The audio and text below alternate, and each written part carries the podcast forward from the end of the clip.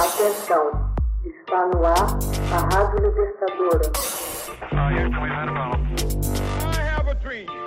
Começa agora o Hoje na História de Ópera Mundi.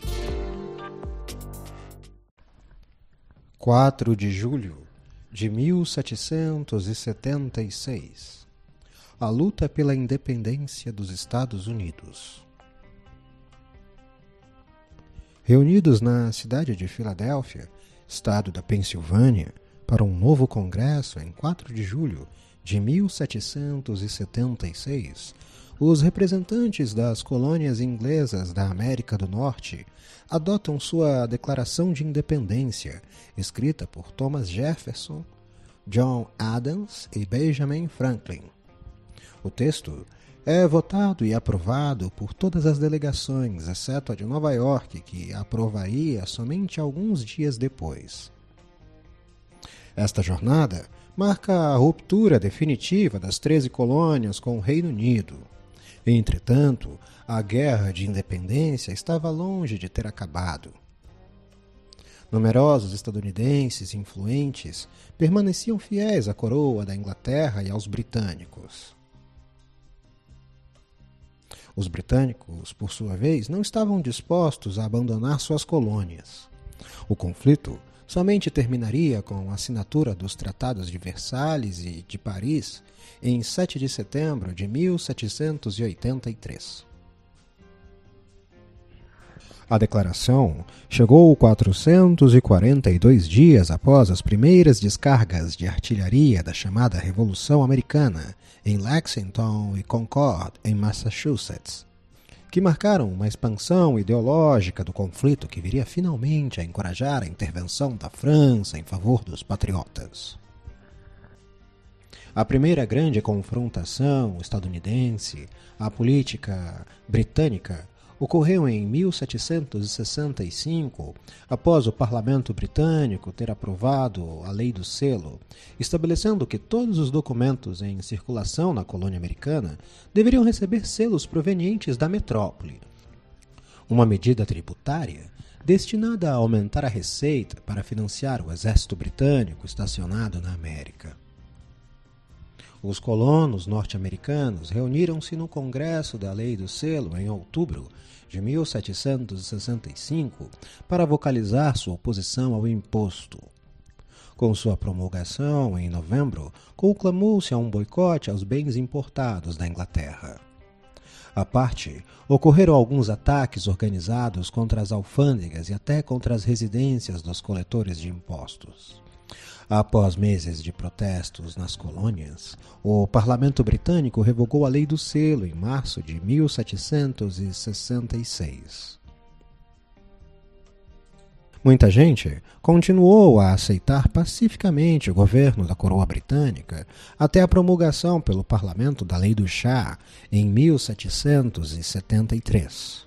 Uma lei destinada a salvar a debilitada West Indian Company ao baixar brutalmente o imposto sobre o chá, concedendo-lhe outro sim o monopólio sobre o comércio do chá nos Estados Unidos, procedente da metrópole. O reduzido imposto permitiu à West Indian Company vender mais barato até o chá contrabandeado pelos comerciantes holandeses. A população local passou a ver essa lei com mais um ato de tirania tributária por parte dos britânicos. Em resposta, militantes chamados de Patriotas de Massachusetts organizaram a Boston Tea Party, festa do chá de Boston. Uma ação de protesto executada pelos colonos na América contra o governo britânico, em que foram destruídos muitos caixotes de chá pertencentes à Companhia Britânica das Índias Orientais, atirando-os às águas do porto de Boston. A manifestação teve lugar em 16 de dezembro de 1773 o parlamento britânico, sentindo-se ultrajado pela festa do chá de Boston e outros atos flagrantes de destruição de propriedades britânicas, promulgou as leis coercitivas, também conhecidas como leis intoleráveis, em 1774. As leis coercitivas bloquearam o porto de Boston ao comércio e estabeleceram um governo militar formal em Massachusetts, tornando os funcionários britânicos imunes a processos criminais na América e obrigando os moradores locais a alojar as tropas inglesas. Os colonos, em decorrência, convocaram o primeiro Congresso Continental, a fim de organizar uma resistência unida a Londres. Como as outras colônias aguardando atentamente, Massachusetts liderou a resistência aos britânicos, formando um governo revolucionário paralelo e organizando milícias para resistir à crescente pressão militar britânica em todo o país. Em abril de 1775, Thomas Cage, governador britânico de Massachusetts, ordenou que suas tropas marchassem para Concord onde presumivelmente estava localizado um arsenal dos patriotas. Em 13 de abril, tropas regulares britânicas depararam-se com um grupo de milicianos americanos em Lexington e os primeiros tiros da Revolução Americana foram ouvidos. Inicialmente, tanto os americanos quanto os britânicos viam o conflito como uma espécie de guerra civil dentro do Império. Para o rei George III, era uma rebelião colonial e, para os americanos, uma luta pelos seus direitos como cidadãos britânicos. No entanto, o parlamento permaneceu pouco disposto a negociar com os rebeldes americanos e, ao invés disso, pagou a mercenários alemães para ajudar o exército britânico a esmagar a rebelião. Em resposta à contínua oposição da corte à reforma, o Congresso Continental começou a aprovar medidas que minavam a autoridade britânica nas colônias. Em janeiro de 1776, Thomas Paine publica o Common Sense, Senso Comum, um influente panfleto político que convenientemente argumentava em favor da independência, tendo vendido mais de 500 mil exemplares em poucos meses. Na primavera de 1776, o apoio à independência já varria as colônias, levando o Congresso Continental a conclamar que se organizasse seus próprios governos. Uma comissão de cinco pessoas então foi nomeada a fim de redigir uma declaração. A Declaração de Independência foi em grande parte obra de Thomas Jefferson.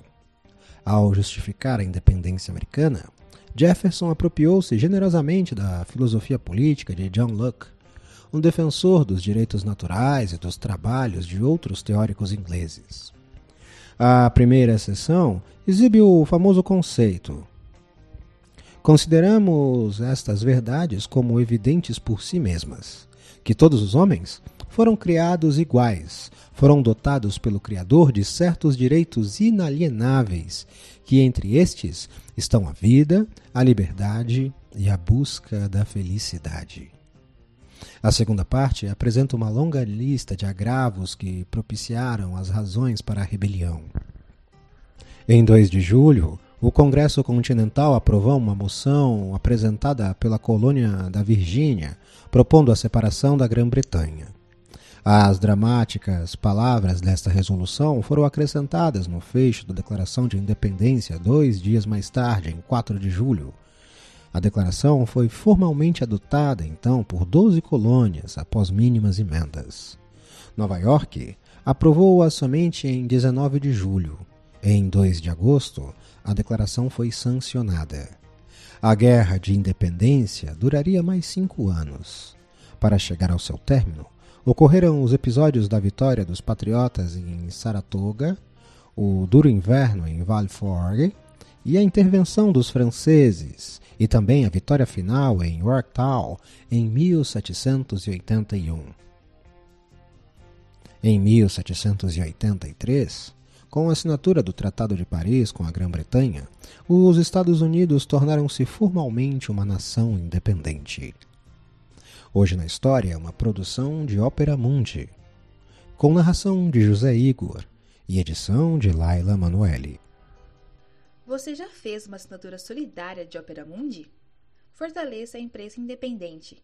Acesse www.operamundi.com.br/apoio São muitas opções.